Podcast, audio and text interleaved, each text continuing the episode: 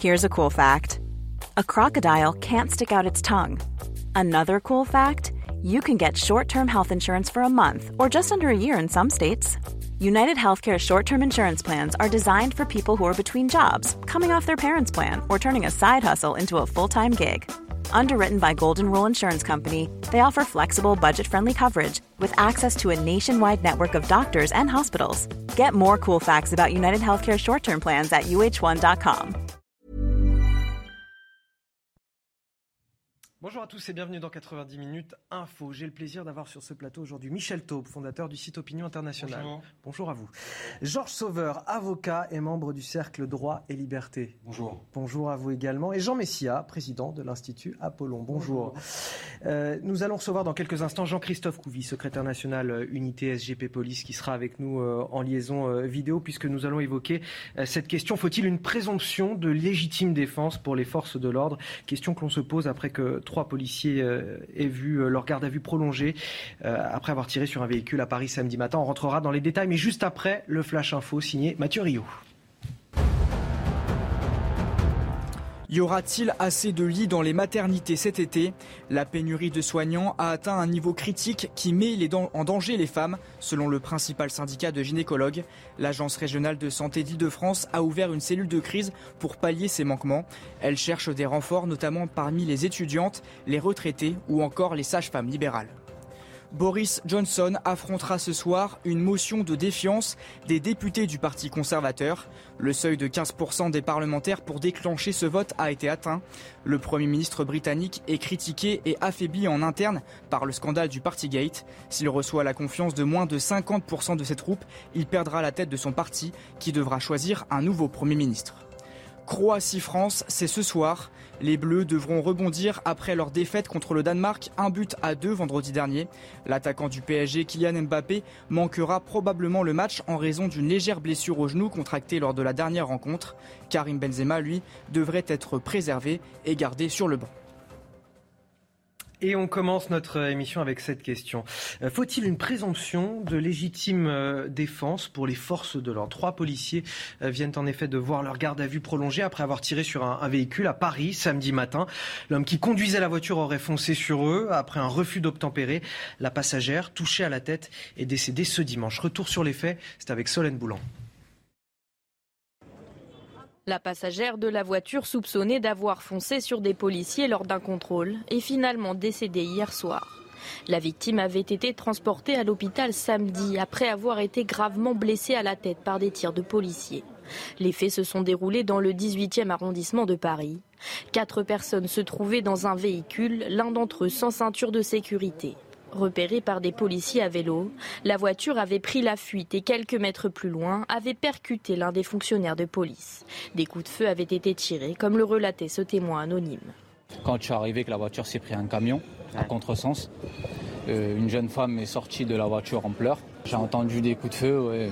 Le pronostic vital du conducteur, touché au thorax, n'est maintenant plus engagé. Les deux autres passagers n'ont pas été blessés et ont commencé à être entendus samedi. Les trois policiers qui ont tiré ont été placés hier après-midi en garde à vue à l'inspection générale de la police nationale. Alors pour en savoir plus sur cette affaire, nous sommes tout d'abord avec Sandra Buisson du service police-justice de, de CNews. Bonjour Sandra, on a eu cette dernière information tout à l'heure. Effectivement, la garde à vue des trois policiers euh, dans cette affaire a été euh, prolongée. Cette enquête de l'IGPN, elle va servir à quoi finalement? À, voir si l'usage de leurs armes était justifié? Oui, c'est ça. Les policiers ont dit euh, dans un tout premier temps que cette voiture leur fonçait dessus. Il va falloir voir s'ils ont euh, maintenu euh, cette version devant les enquêteurs de l'IGPN. L'enquête, elle doit déterminer si les règles de l'usage de l'arme par les policiers et les gendarmes a bien été respectées. C'est le code de la sécurité intérieure qui s'applique. Depuis 2017, il précise les critères qui permettent aux policiers et aux gendarmes d'utiliser leur arme à feu et notamment quand ils ne peuvent pas immobiliser autrement un véhicule dont le conducteur n'obtempère pas à l'ordre d'arrêt et qui est susceptible en prenant la fuite de commettre des atteintes à leur vie ou à leur intégrité physique ou à celle d'autrui. Il faut que ces tirs aient lieu euh, dans un cas d'absolue nécessité et de manière strictement proportionnée. Ce sont euh, ces critères que les enquêteurs de l'IGPN vont devoir vérifier dans cette affaire. Est-ce que le conducteur mettait euh, la vie d'un ou des policiers en danger? Est-ce que la dizaine de tirs effectués par trois agents de police était une riposte d'absolue nécessité et strictement proportionnée? Proportionné à la menace. Pour déterminer cela, il va falloir vérifier où chacun des trois agents était placé par rapport au véhicule, quelle perception euh, des faits chacun a eu au moment où ça s'est passé, déterminer les angles de tir et sur combien de temps ils ont tiré. Alors Sandra, on a des syndicats de policiers qui aujourd'hui réclament une présomption de légitime défense pour les euh, forces de l'ordre. Concrètement, ça changerait quoi pour eux?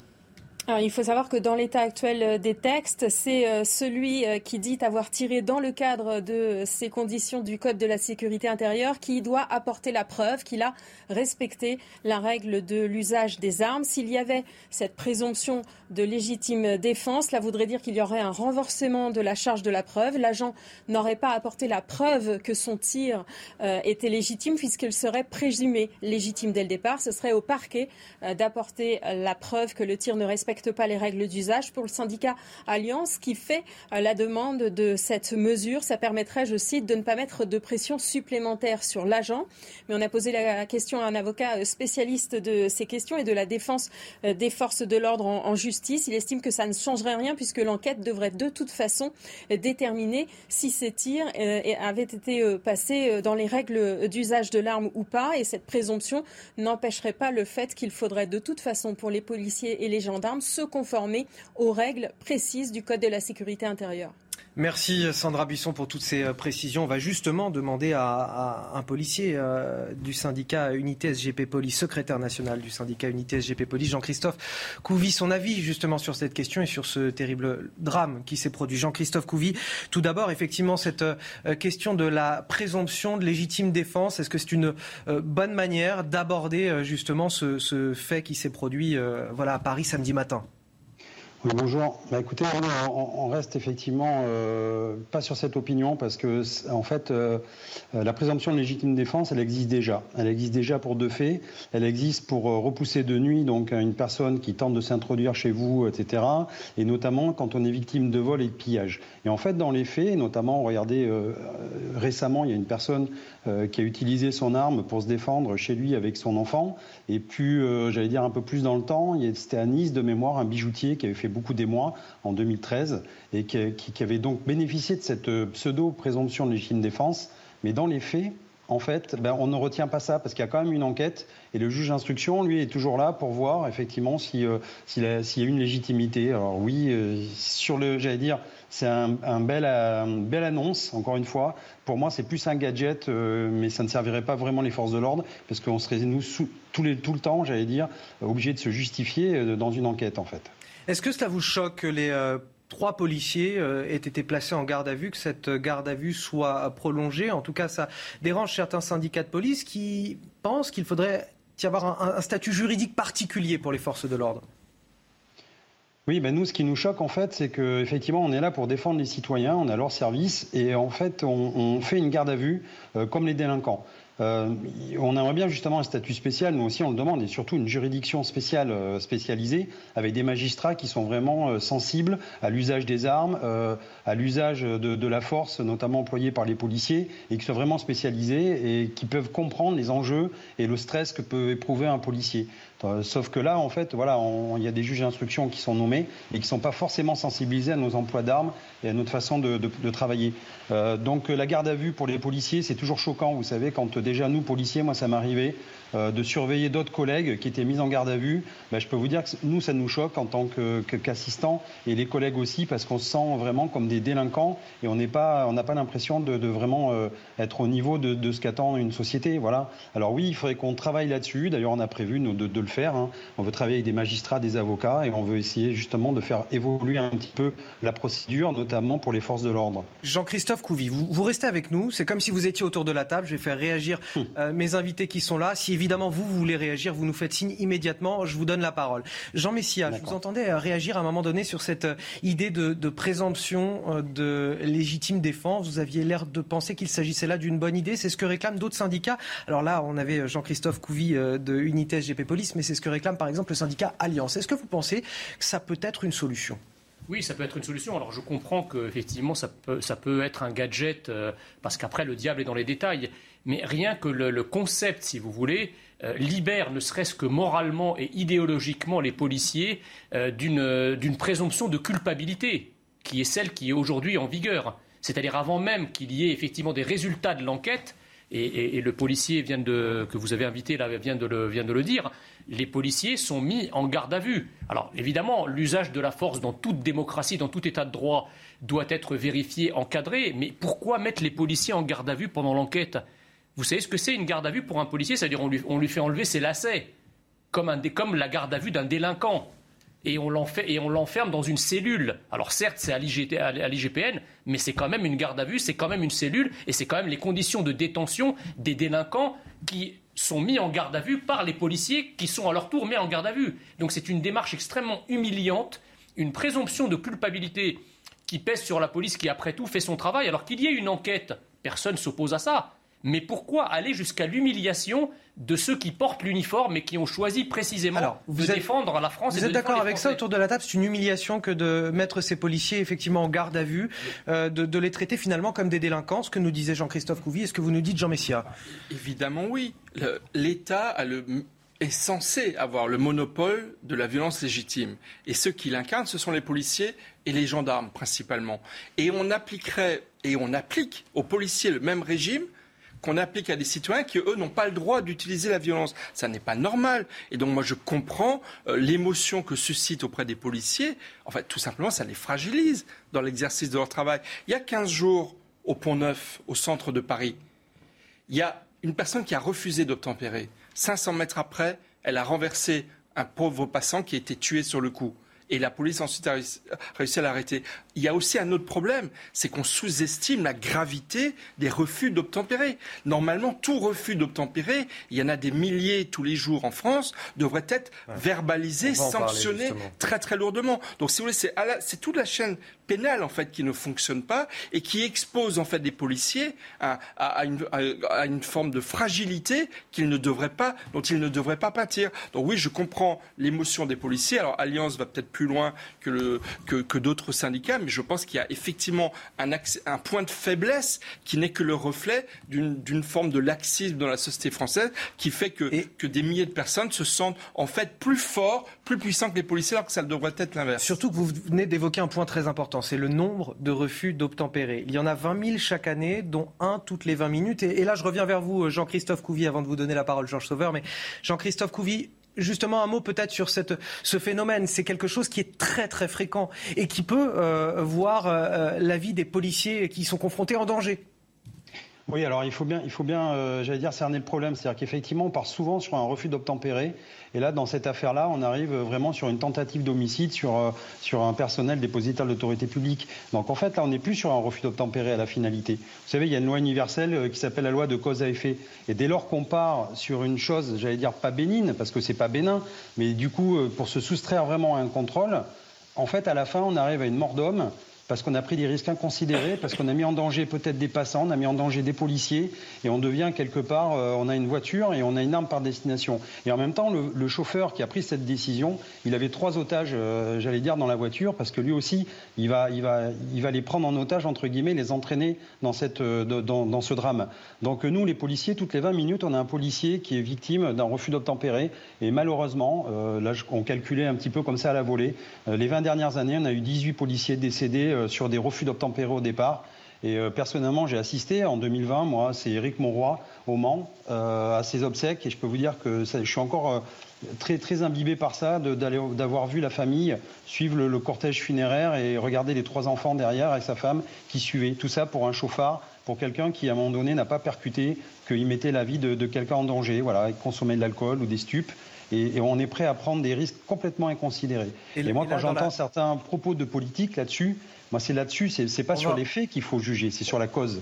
on, va revenir effectivement sur les propos de certains politiques, peut-être qui mettent, euh, qui mettent aussi le, feu aux poudres et, qui sont peut-être déshonorants, vous allez me le dire, mais n'en parlons pas tout de suite. On, sait très bien de, de, quels propos précisément vous voulez parler On en parlera dans un petit instant. Georges Sauveur, déjà, sur euh, ces événements, sur la, la, possibilité peut-être de, de, mettre en, en, œuvre cette présomption de légitime défense. J'ai entendu tous les termes du débat tout à l'heure, et en réalité, on n'est pas dans un débat juridique. Absolument pas. On est dans un débat purement émotionnel. Et finalement, politique, la, la... mais c'est la même chose. Aujourd'hui, la politique, c'est de l'émotion. Si, si. Aujourd'hui, c'est la politique, c'est de l'émotion. Pourquoi c'est de l'émotion? Parce que le problème, ce n'est pas l'enquête. Le problème, ce n'est pas le droit. Le problème, ce n'est pas la garde à vue en tant que telle. Vous avez bien entendu tout à l'heure les termes qui ont été utilisés. Aujourd'hui, les policiers se sentent humiliés. Donc, on est bien sur une émotion et non pas sur un problème de procédure pénale. Pourquoi se sentent-ils humiliés Ont-ils des motifs légitimes de se sentir humiliés La réponse est oui. Parce qu'ils sont en permanence invectivés, insultés, pour ne pas dire davantage, diffamés, voire. Et si on revient sur les faits précisément, il y a, comme l'a indiqué monsieur tout à l'heure, il y a eu une tentative d'homicide sur un membre de la police nationale. Et donc évidemment qu'il y a une légitime émotion à ce moment-là à voir les collègues policiers qui ont failli être tués, en tout cas pour l'un au minimum, si j'ai bien compris les faits. Il y a une émotion légitime à voir ces individus placés en garde à vue, comme le dit le policier lui-même, le syndicaliste, il le dit comme un vulgaire voyou. Et donc, vous voyez bien qu'on est dans la pure émotion et non pas dans le pur droit. Parce que si vous raisonnez en droit, à partir du moment où il y a des raisons plausibles de soupçonner qu'une personne a commis une infraction, eh bien à ce moment-là, l'enquête, et notamment en matière criminelle, criminelle qu'est-ce que c'est? À partir du moment où il y a un homicide, c'est de nature criminelle. Donc l'enquête est obligatoire, premièrement. Deuxièmement, l'instruction, c'est-à-dire confier cette enquête à un juge d'instruction dans un deuxième temps, ce sera également obligatoire. C'est ça qu'il faut entendre. Mais c'est là où on va rejoindre, et je ne veux pas empiéter sur le débat que vous avez dit, euh, vous avez dit tout à l'heure, j'ai bien compris les, propos auxquels vous faites référence. Donc j'ai pas envie d'empiéter là-dessus. parler dans un instant. Mais en réalité, c'est complètement lié. C'est complètement lié parce que quand vous dites, il y a un nombre de refus d'obtempérer de plus en plus important, que par ailleurs, on ne cesse depuis plusieurs années de dire qu'il y a un rapport à l'autorité qui est problématique en France. Eh bien, la police elle prend ça de plein fouet. Parce que les politiques qui ne cessent justement les policiers. Vous savez quoi? On va marquer une courte pause, le temps du rappel de l'actualité avec Mathieu Rio. Et juste après, on évoque cette question politique très très importante dans ce débat. Regardez. Kiev a su regagner du terrain face aux Russes. L'armée ukrainienne a repris la moitié de Severodonetsk dans le Donbass. C'est ce qu'a déclaré le gouverneur local. Les autorités s'attendent à une contre-attaque de Moscou et anticipent une forte augmentation des bombardements à l'artillerie lourde ces prochains jours. Au Nigeria, des hommes armés ont attaqué une église catholique en pleine messe au sud-ouest du pays.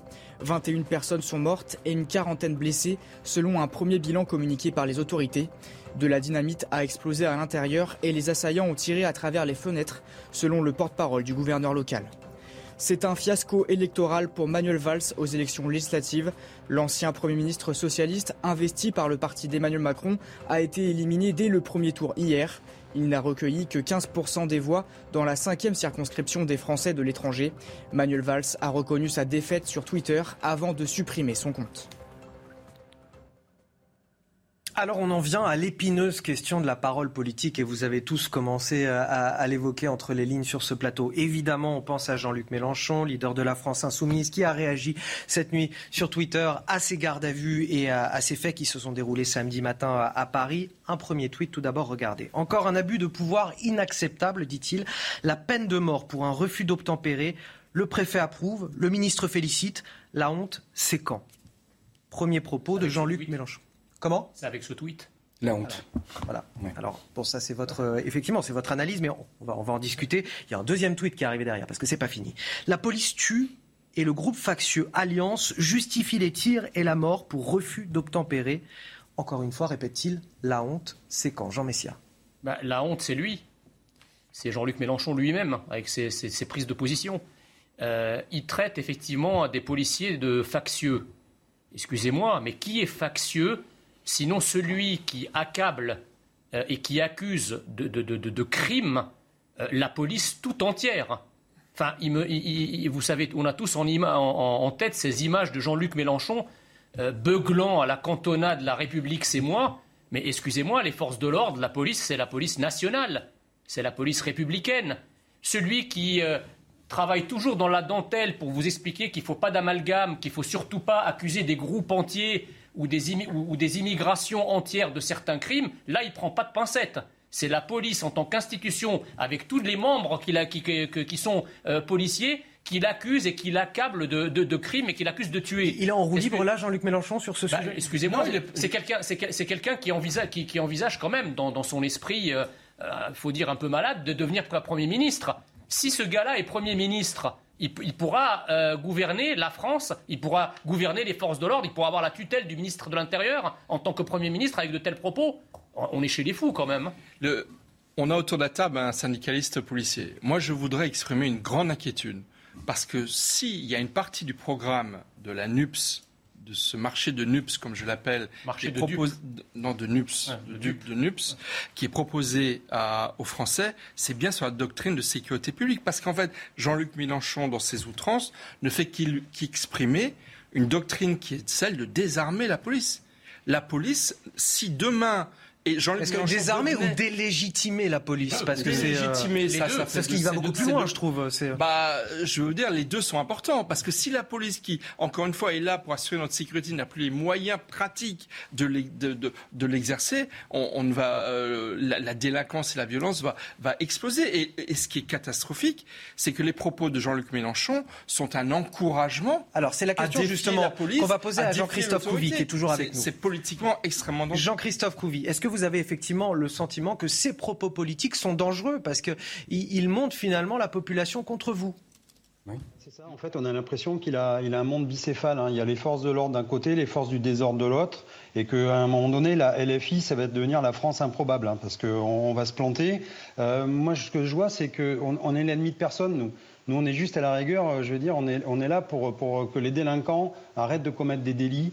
Et encore une fois, il juge les faits, mais il ne revient pas sur, au départ, le refus d'obtempérer, par exemple, sur ce cas-là, et surtout sur ce que ça implique derrière. Donc il n'y a jamais de. Lui qui est très moraliste, il ne donne jamais de leçon de morale aux délinquants. Et moi, vous savez, j'ai appris dans ma vie, j'ai 51 ans aujourd'hui, et ces 51e années m'ont appris que la vie est précieuse et qu'il faut, hélas, la chouchouter. Et donc c'est ça qui devrait dire aux jeunes, c'est ça qui devrait dire aussi aux délinquants, dire voilà, euh, arrêtez vos bêtises, respectez un peu la loi, la République, puisqu'il se dit euh, représentant de, la République, puisque c'est lui d'ailleurs, c'est son image, hein, c'est la République. Bah, écoutez, moi j'attends que ce monsieur prenne de la hauteur et qu'il donne un petit peu des leçons euh, aux délinquants et non pas aux policiers. Ah, Nous, au contraire. Hein, Jean-Christophe, une, question, une question concrète. Est-ce qu'il faut porter plainte contre les propos de Jean-Luc Mélenchon? Alors, je, pensais au syndicat Alliance, parce qu'il traite directement le syndicat Alliance de, de groupe factieux, mais il dit aussi la police tue. Alors, est-ce que vous vous associerez, vous pourriez vous associer à une telle plainte, par exemple? Alors vous savez, alors pour le syndicat Alliance, euh, bon, ben, ça, leur appartient. Euh, je les comprends. Hein, on ferait la même chose, je pense, nous dans, notre syndicat.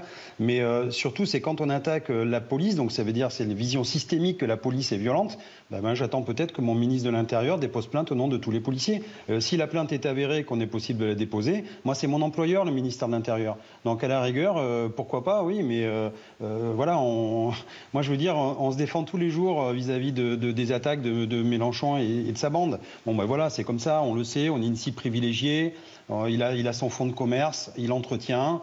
Et moi, je ne veux pas tomber dans ce piège-là et je lui laisse à ses propos. Et puis, ma foi, encore une fois, les Français, je, je, je fais confiance à leur intelligence et on verra ça euh, dans les, dans les prochains mois. Voilà.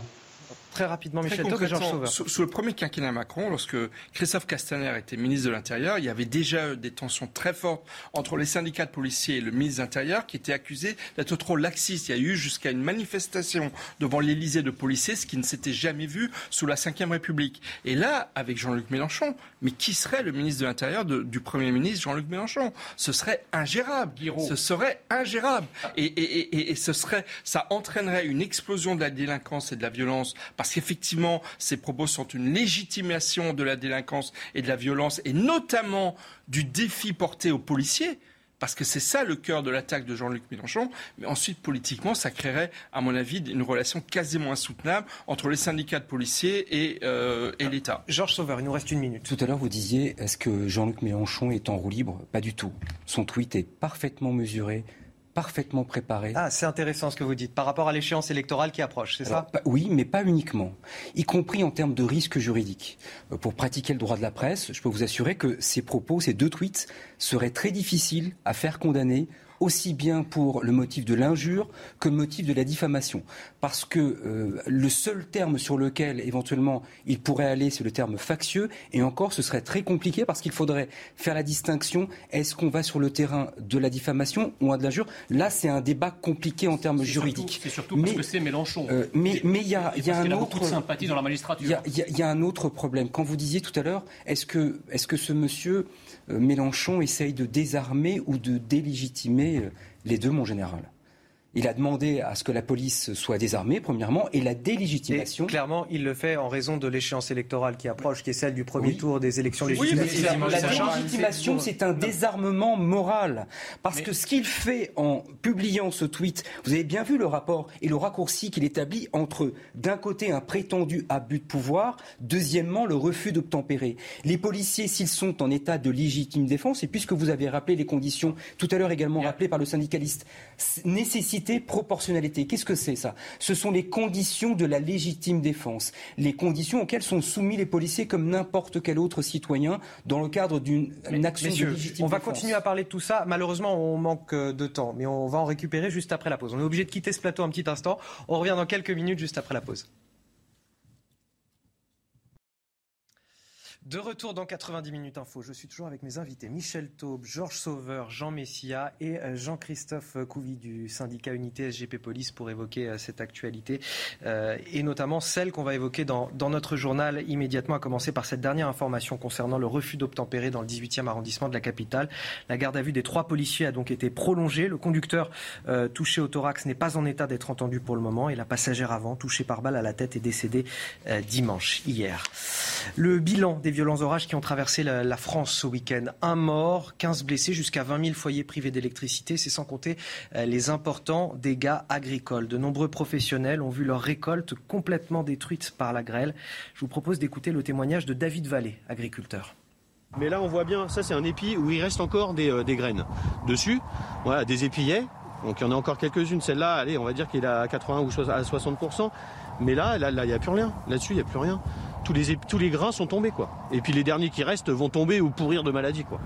Et sinon là voilà, voilà l'impact de la grêle et puis bah, ça va, les épillets euh, ils vont se barrer et il n'y aura plus rien. Et je comprends que pour un novice on voit pas euh, les dégâts forcément euh, tout de suite, mais là on voit qu'il n'y aura, aura, rien quoi. Il n'y a rien, je peux pas récolter quoi.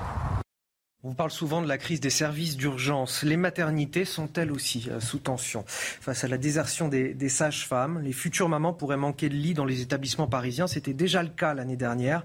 Mais cette année, la menace est encore plus forte. Les explications, c'est avec Augustin Donadieu et Thibault Marcheteau. Y aura-t-il assez de sages-femmes en Ile-de-France pour toutes celles qui doivent accoucher en juillet et en août? Cette question hante en ce moment les couloirs des maternités. Avec les vacances d'été, les établissements peinent à trouver des blouses roses. On a des retours de la part de nos collègues là, qui nous font part vraiment euh, d'un manque d'effectifs euh, très important dans les différentes maternités, avec des réorganisations en cours. Mais euh, tout le monde est un petit peu sur le fil du rasoir et ça va être très très très tendu. Certaines femmes enceintes pourraient avoir des difficultés pour s'inscrire dans une maternité. Un cadre sanitaire alerte même nos confrères du JDD. Des patientes pourraient accoucher dans l'ambulance des pompiers. Alors face à la situation, les maternités tentent de s'organiser. On, va tenter effectivement en amont de, redispatcher un petit peu euh, les, naissances sur l'ensemble des, maternités des secteurs, euh, de façon à prendre en charge dans un maximum de sécurité euh, ces futures mamans. L'Agence régionale de santé d'Île-de-France a ouvert une cellule de crise pour pallier ces manquements. Elle cherche notamment des renforts parmi les étudiantes, les retraités ou encore les sages-femmes libérales. De nouvelles mobilisations euh, sont prévues euh, demain à travers euh, tout le pays. Il y aura au moins 50 rassemblements à travers la France. On en vient à ces cas de variole du singe qui augmentent dans le monde. 780 cas recensés dans 27 pays, des pays qui ne sont habituellement pas touchés par cette maladie. On a la Grande-Bretagne, l'Espagne et le Portugal qui sont les pays européens où l'on dénombre le plus de cas. Si les malades sont isolés, peu d'hospitalisations ont été signalées heureusement. Pour Robert Sebag, infectiologue à la Pitié-Salpêtrière, cette maladie n'est pas endémique en Europe. Écoutez.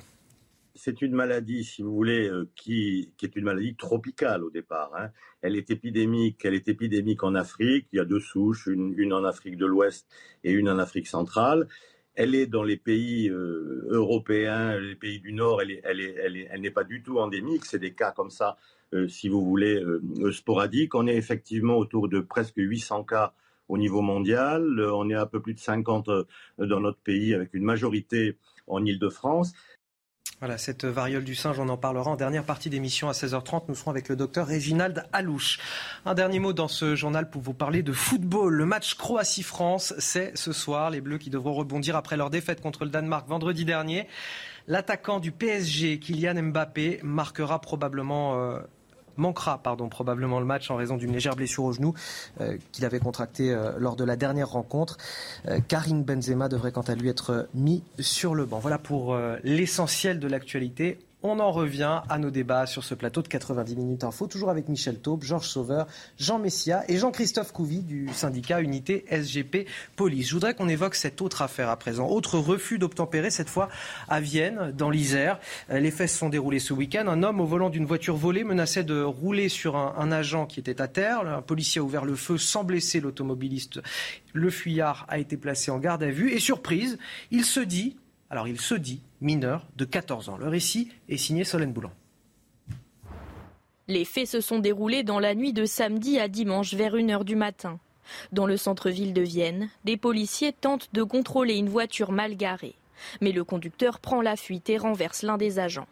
Il percute plusieurs fois les collègues et sur la dernière euh, sur la dernière action de police où ils arrivent à l'immobiliser étant donné qu'il a endommagé euh, son véhicule euh, en percutant du mobilier urbain.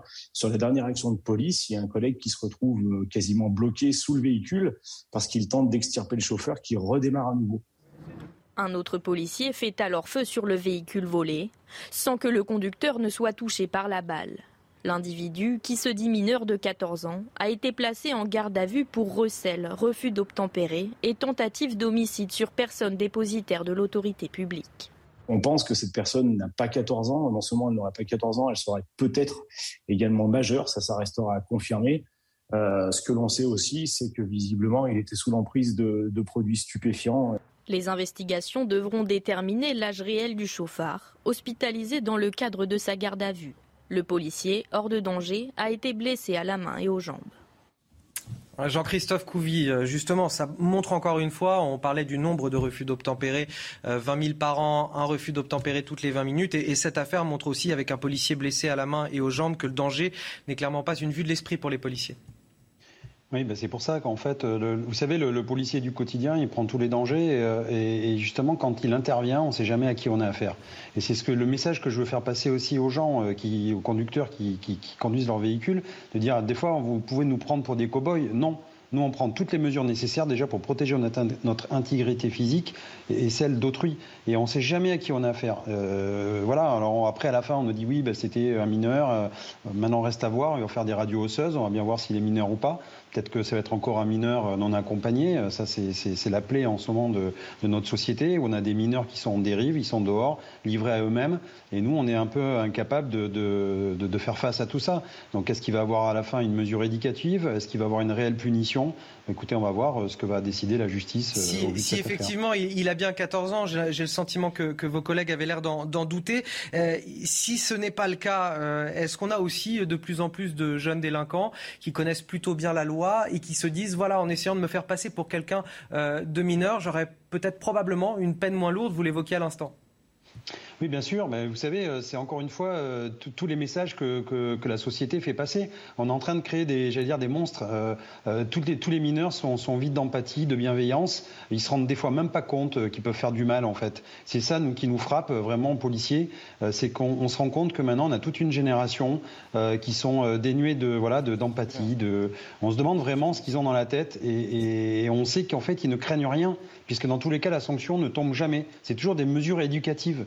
Mais à un moment donné, il faut vraiment punir, et punir pour prévenir.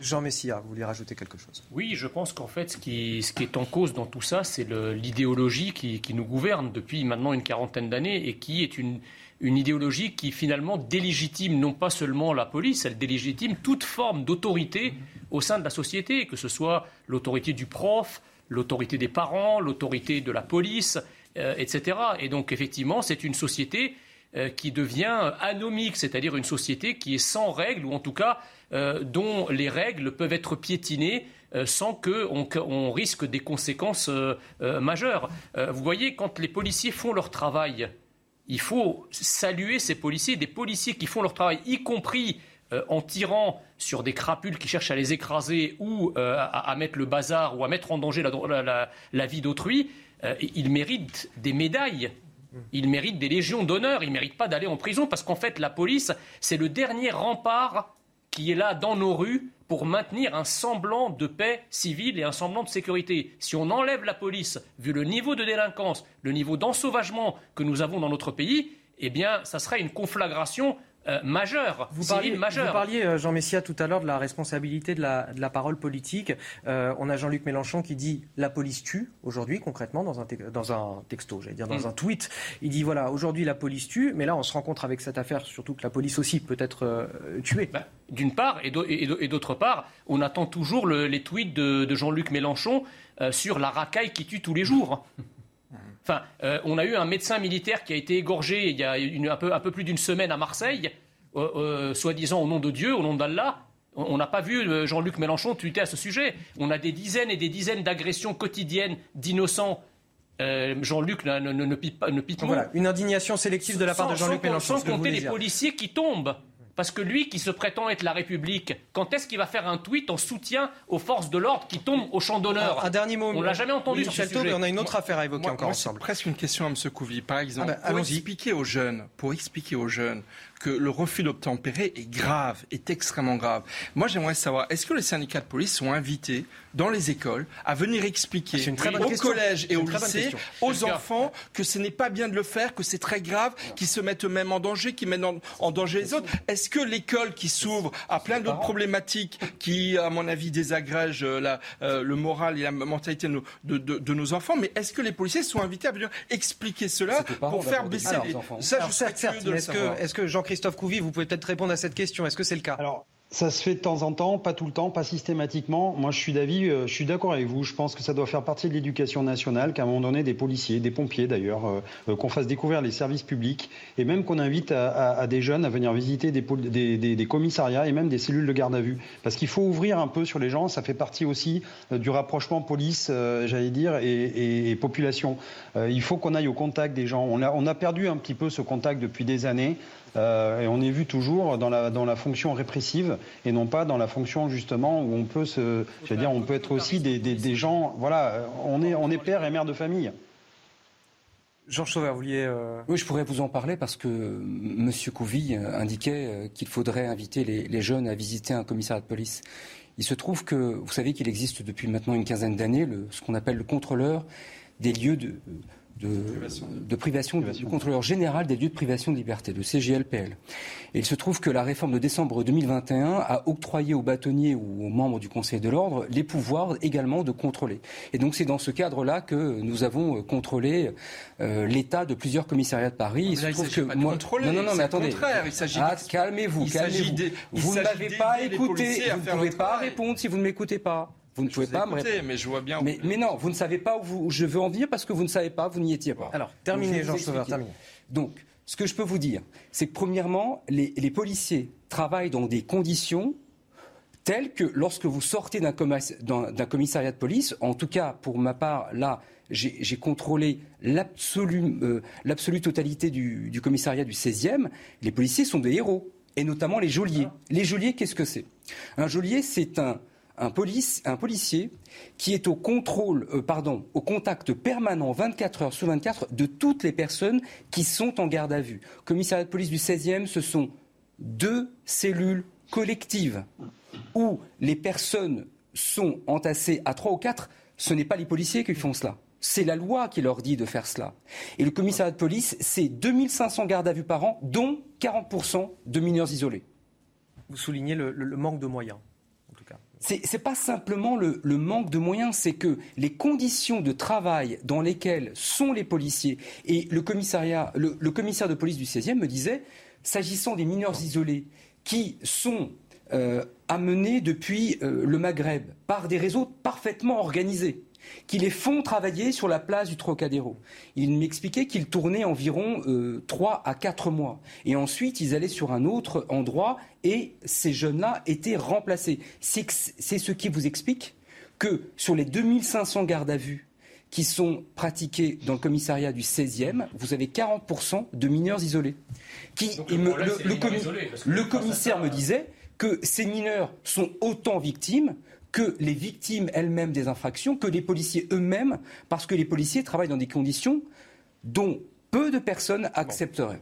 Je vais remercier Jean-Christophe euh, Couvi, secrétaire national unité SGP Police, d'avoir participé à, ce débat. Merci d'avoir été avec nous, euh, Jean. Merci à vous. Euh, je voudrais qu'on évoque la question de la, justice à présent, avec cette décision qui fait polémique. Un, automobiliste condamné à deux ans de prison avec sursis, deux ans de prison avec sursis, pour seulement avoir pour avoir renversé, pardon, parce que voilà, il n'a pas fait de prison concrètement, pour avoir renversé et tué une cycliste en 2019 à Toulouse. Une condamnation pour homicide involontaire, mais avec des circonstances aggravantes, euh, puisque l'homme de 33 ans était sous l'emprise de l'alcool et des stupéfiants. Le récit, Clémence Barbier. Deux ans après les faits, l'homme de 33 ans qui comparaissait pour homicide involontaire avec circonstances aggravantes n'a été condamné qu'à deux ans de prison avec sursis. Dans la nuit du 29 août 2019 à Toulouse, cet automobiliste percute violemment une cycliste de 29 ans. La jeune femme décède. Le conducteur était sous l'emprise de l'alcool et de stupéfiants. La peine encourue lorsqu'il y a conjonction de ces trois circonstances aggravantes était de 10 ans d'emprisonnement, plus la peine d'amende. Et donc là, deux ans avec sursis, ça paraît effectivement une peine très faible. L'automobiliste avait ses 12 points sur son permis et aucun antécédent judiciaire au moment des faits. La justice peut prendre, peut prendre compte de, ses prérogatives, mais euh, où va la justice Où on en est? On a enlevé la vie d'une personne de notre famille et on se retrouve avec quelqu'un qui euh, est libre. Le conducteur a vu son permis de conduire annulé avec interdiction de le repasser pendant trois ans. Alors messieurs, je vais vous faire réagir à cette affaire. On va marquer simplement une courte pause car il est quasiment 16h15 sur CNews et c'est l'heure du rappel de l'actualité. Vous réagissez juste ensuite. Refus d'obtempérer à Paris. La passagère touchée à la tête par des tirs de policiers est décédée hier. Samedi, trois agents en VTT ouvrent le feu sur une voiture. Le conducteur est suspecté d'avoir foncé sur eux après avoir refusé un contrôle. Blessé au thorax, sa santé s'améliore, mais l'homme n'est pas en état d'être entendu. Les trois policiers sont en garde à vue à l'IGPN. Une seconde enquête vise les occupants du véhicule. Espace aérien fermé pour Sergei Lavrov. La Russie dénonce un acte scandaleux et hostile. Le ministre russe des Affaires étrangères devait se rendre à Belgrade pour rencontrer son homologue et le président de la Serbie. Mais trois pays européens ont fermé leur espace aérien. Pour rappel, Sergei Lavrov est visé par des sanctions européennes depuis le 25 février.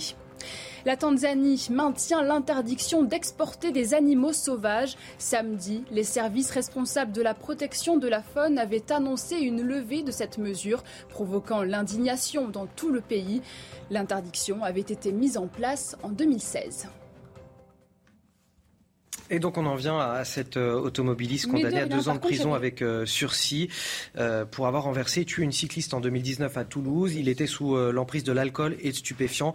Comment on explique cette peine? Bah, je comprends pas parce que. Il, risquait jusqu'à 10 ans de prison pour ça. Il n'a que deux ans avec sursis, donc pas de prison. Bah, déjà, dans l'absolu, c'est un, un pur scandale. C'est-à-dire, vous avez entendu l'analyse de, de, Georges Fenech qui disait qu'il encourait avec ces conditions-là et surtout ces circonstances aggravantes d'ivrognerie et, de, et, de, shootage aux stupéfiants, il encourait 10 ans de prison. En fait, il ressort libre, parce que deux ans avec sursis, ça, ça veut dire rien. OK? Par contre, sur le pont neuf, je termine juste. Par contre, le policier qui a tiré sur le pont, au, pont neuf sur une voiture qui a, qui a forcé le barrage de police en tentant de l'écraser, la justice là l'a pas tiqué. Il a été mis en examen pour homicide volontaire. Direct. Il n'est pas, pas, encore condamné. Donc, euh, donc oui, mais dans l'absolu, si vous voulez, c'est scandaleux. Mais restituer aux côtés d'autres décisions judiciaires, le, scandale est encore plus grand. Oh, quel est il y a un problème euh, dans cette décision judiciaire? Ça vous choque? Bah bien sûr que ça me choque, mais je pense que des décisions comme cela, malheureusement, il y, en a souvent. Il y a, si vous voulez, où est la fonction dissuasive de la peine dans ce genre de décision de justice? Il n'y en a pas. Enfin, c'est terrible. C'est même, pour moi, c'est un, un, encouragement à, récidiver. Euh, et malheureusement, le risque de récidive, à mon avis, est important. D'autant que là, on avait un homme qui manifestement n'avait aucun antécédent judiciaire. Je replace simplement les faits, mais voilà, c'est peut-être pas le même. Non, bien sûr, oui, bien sûr. Et quand on est parent, c'est insupportable. D'apprendre qu'il a eu que trois ans d'interdiction de conduite. Non, mais vous vous rendez compte, trois ans? Alors qu'il y a eu, il y a eu, il y a eu mort. Euh, il a, il a commis un meurtre. Alors c'était un, un homicide non volontaire, mais mais je trouve ça extrêmement grave. Et puis, je voudrais redire une chose. Euh, en fait, on a besoin, parce que quand on additionne tous ces faits qui se multiplient, qui ne sont pas des faits divers, qui sont des faits extrêmement graves euh, tout au long de l'année, c'est une véritable révolution pénale dont on a besoin. Et il y a un pays qui nous en donne le chemin, qui nous en montre le chemin, c'est les Pays-Bas. Aux Pays-Bas, ils ont complètement changé le système et ils ont fait reposer le système sur des peines de prison courtes dès qu'il y a le premier euh, délit grave commis par un délinquant. C'est-à-dire effectivement refus d'obtempérer, tout de suite une sanction très forte, parce que comme ça, la fonction dissuasive de la peine joue à plein. Et aux Pays-Bas, ça a été efficace, c'est-à-dire des courtes peines de 10 jours, de 15 jours, de 3 semaines. Ça a contribué largement à faire baisser la délinquance et la criminalité, parce que effectivement, une peine avec sursis si vous voulez, c'est un morceau de papier. Le, retour c'est une indication sur une feuille de papier. Mais ça ne dissuade pas la personne de, de, de, récidiver. Donc, donc, donc, malheureusement, ça ne remplit pas la fonction dissuasive que devrait jouer la justice pénale. Georges Sauveur, la justice pénale est-elle trop laxiste? Alors non, pour fréquenter les, les tribunaux tous les jours, non, elle, n'est pas laxiste.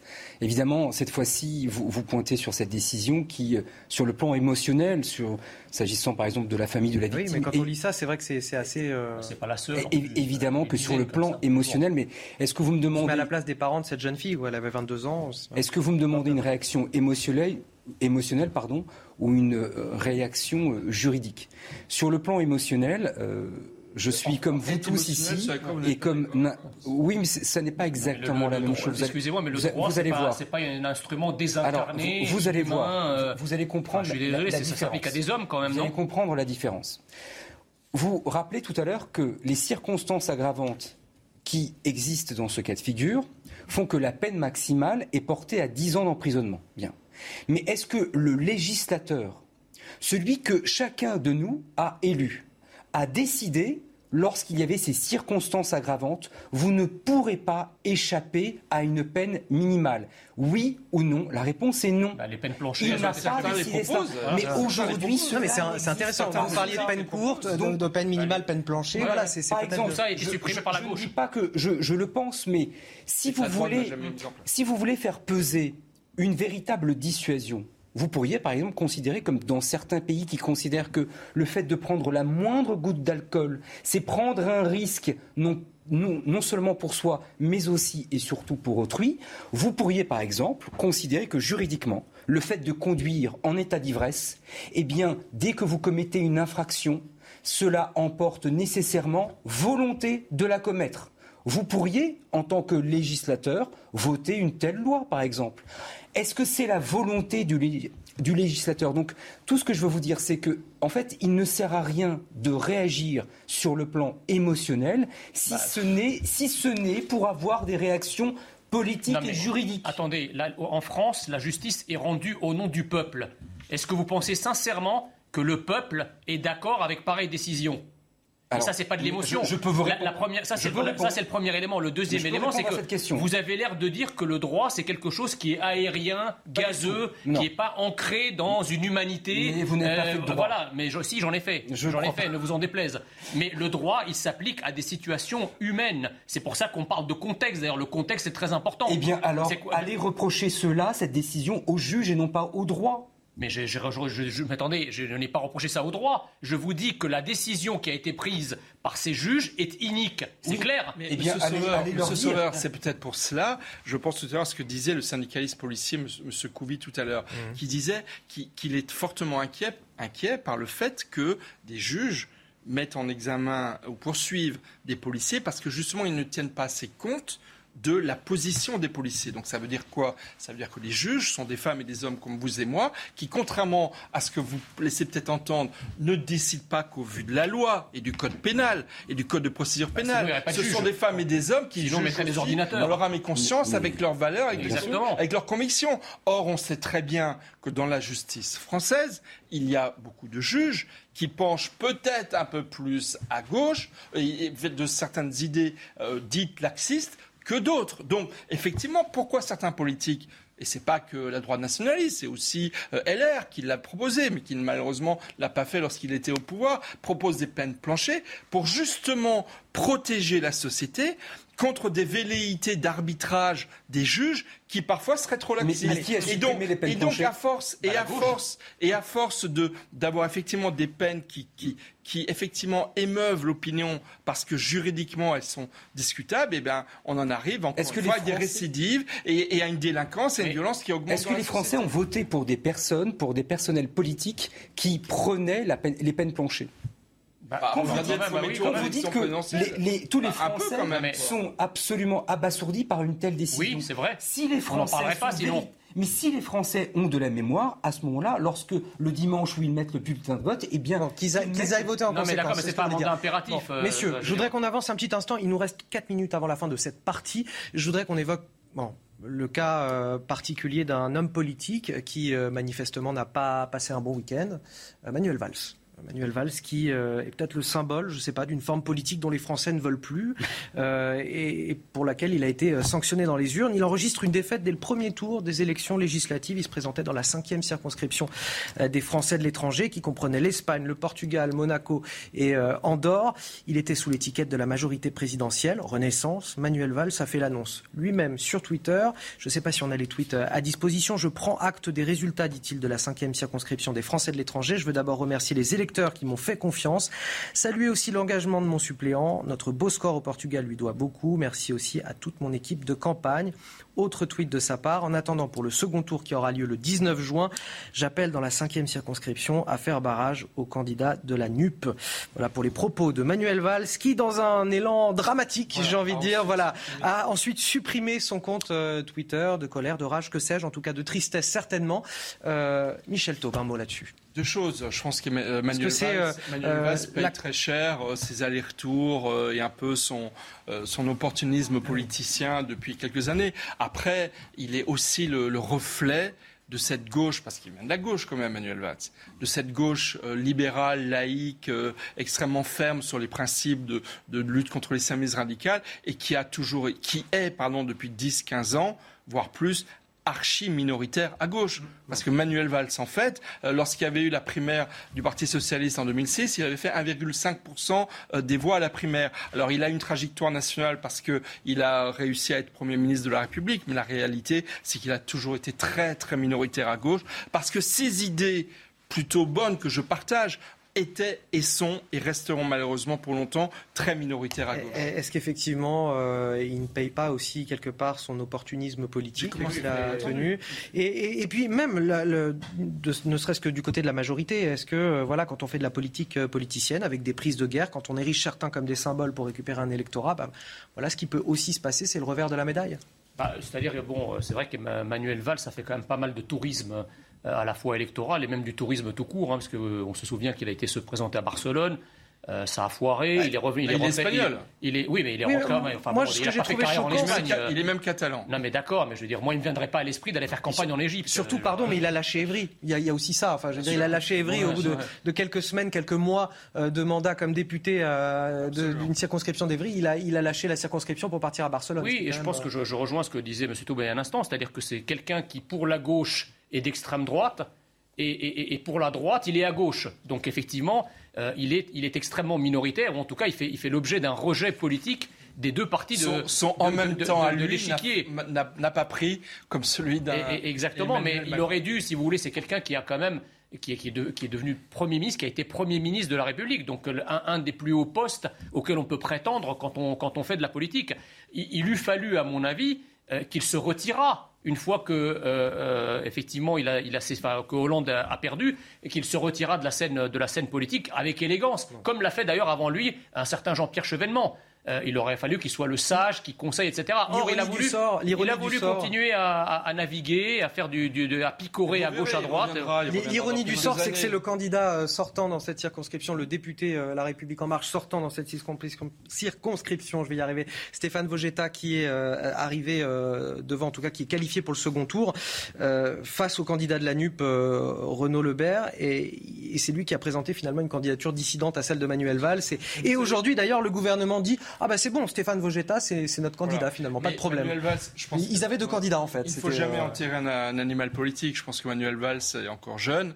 Il n'en a pas fini avec la politique. Il reviendra certainement. Ça ne serait que la deuxième ou troisième fois qu'il, on va dire qu'il récidive en la matière et il trouvera certainement des moyens d'être utile à, la République. je suis désolé, Georges euh, Sauveur, il reste 10 secondes. Non, c'est pas grave. Je n'ai rien à dire sur le plan juridique euh, sur la décision de Manuel. Eh ben, très bien. On va parler de, de santé dans un instant. Juste un petit point quand même. Je trouve profondément scandaleux que les résultats... pour Georges Sauveur, hein, vous abusez. Non, mais alors vraiment, Monsieur Sauveur, mais, mais, quand même, juridiquement, je trouve ça limite que l'on ait donné les résultats de certaines élections législatives alors que les Français n'ont pas encore voté en métropole dimanche prochain. Je trouve ça, ça influence le vote. On va marquer je trouve ça pas vraiment très bien d'un point de vue constitutionnel. On marque une très courte pause. On revient dans un instant.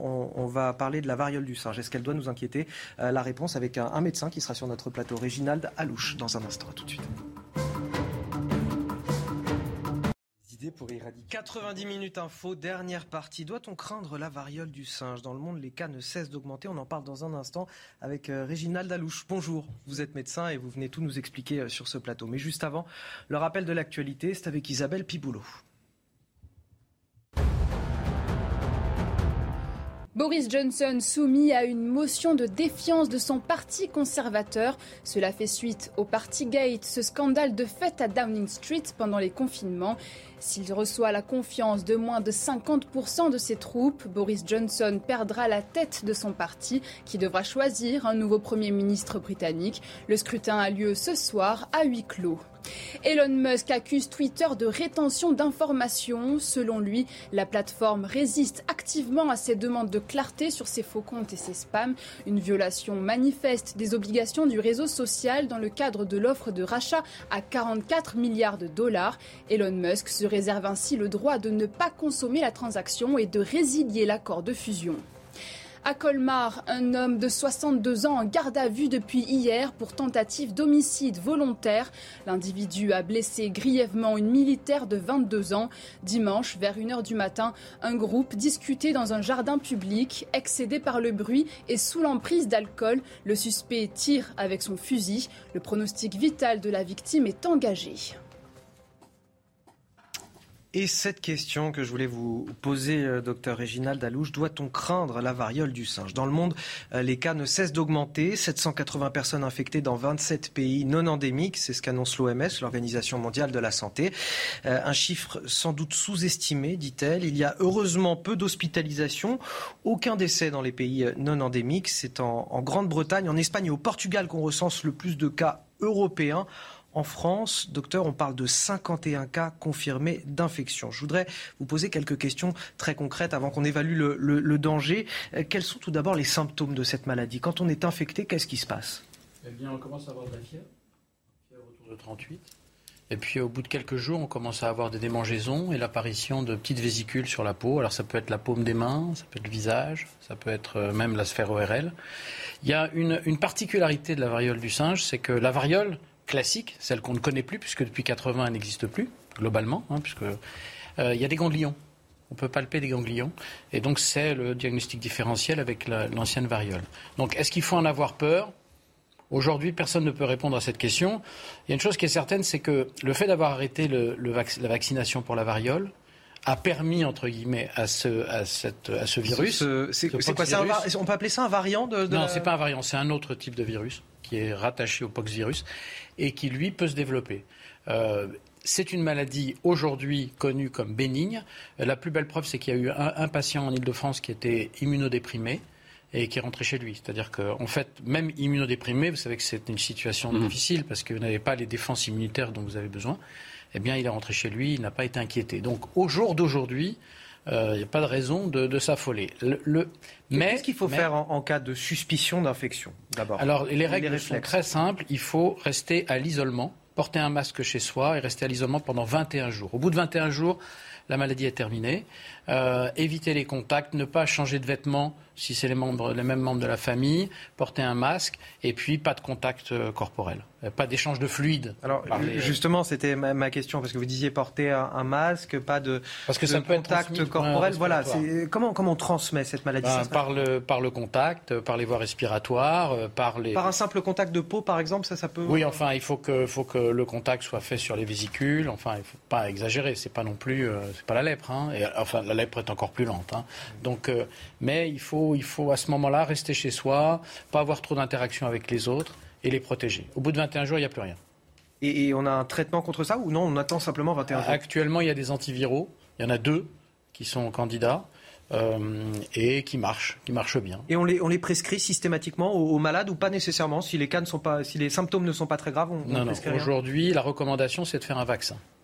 Hein, donc c'est une vaccination, la vaccination de la variole, qui en fait est loin, est, est loin de ce virus, mais est efficace. Et aujourd'hui, les, populations ne sont plus vaccinées contre la variole. Je, vous avoue que moi-même, je ne sais pas si je suis vacciné contre la variole, mais euh, non, manifestement. Euh, alors, est-ce que vous avez été vacciné? Je ne connais pas votre âge, mais en gros, euh, les gens qui risquent le moins aujourd'hui, c'est les personnes âgées, parce qu'elles ont été vaccinées contre 35 la ans.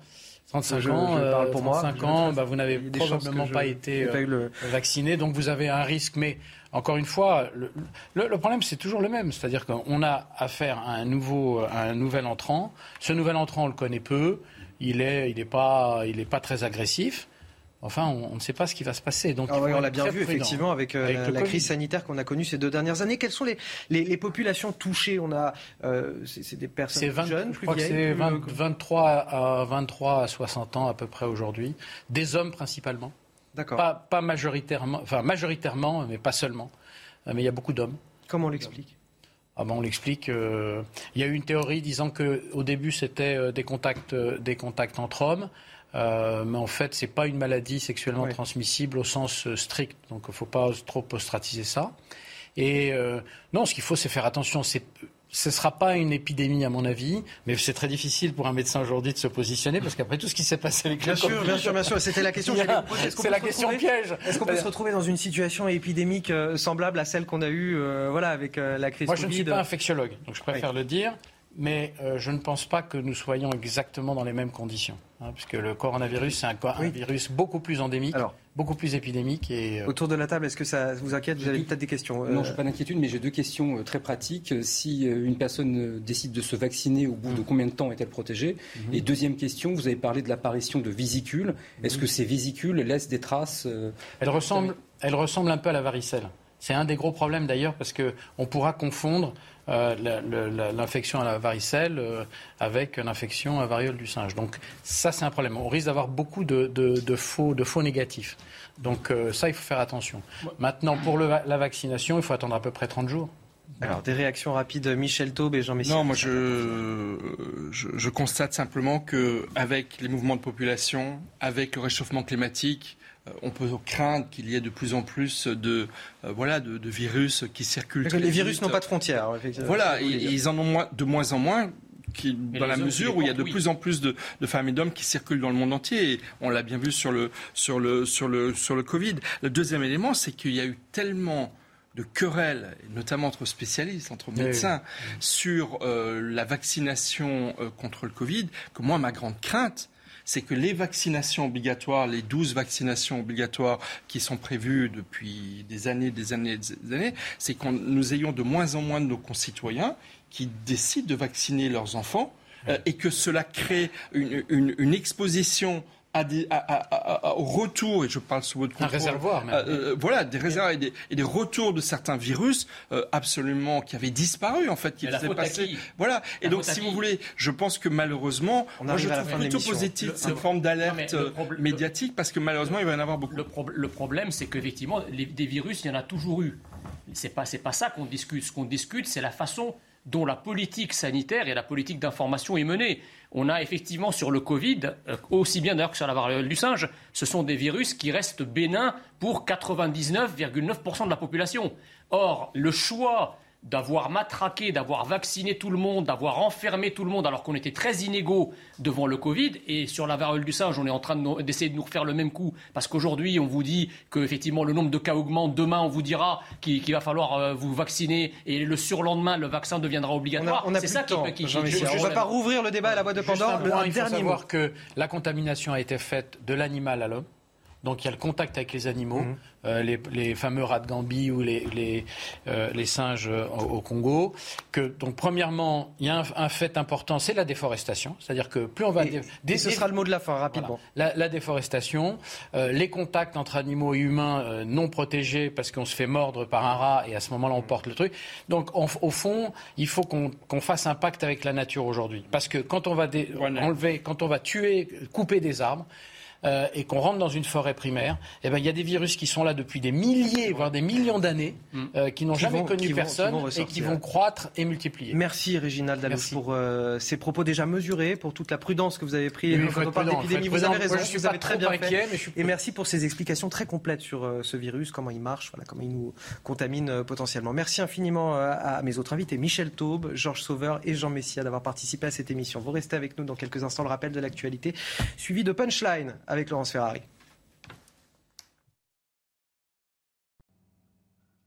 Huit missiles balistiques tirés par Séoul et Washington. Des cibles situées dans la mer de l'Est ont été visées dès l'aube ce lundi. La Corée du Sud et les États-Unis ont souhaité répondre aux huit lancements faits par la Corée du Nord la veille. Variole du singe, 780 cas confirmés ont été signalés par 27 pays non endémiques. L'OMS, qui se veut toujours rassurante, répète que le risque au niveau mondial est modéré. Peu d'hospitalisations ont été recensées en dehors de l'isolement des patients. 78e anniversaire du débarquement en Normandie. Des vétérans américains sont venus commémorer le 6 juin 1944 à Sainte-Mère-Église dans la Manche, première localité française à avoir été libérée de l'occupation nazie. Hier, un défilé de reconstitution militaire a traversé la ville. Les commémorations prendront fin mercredi.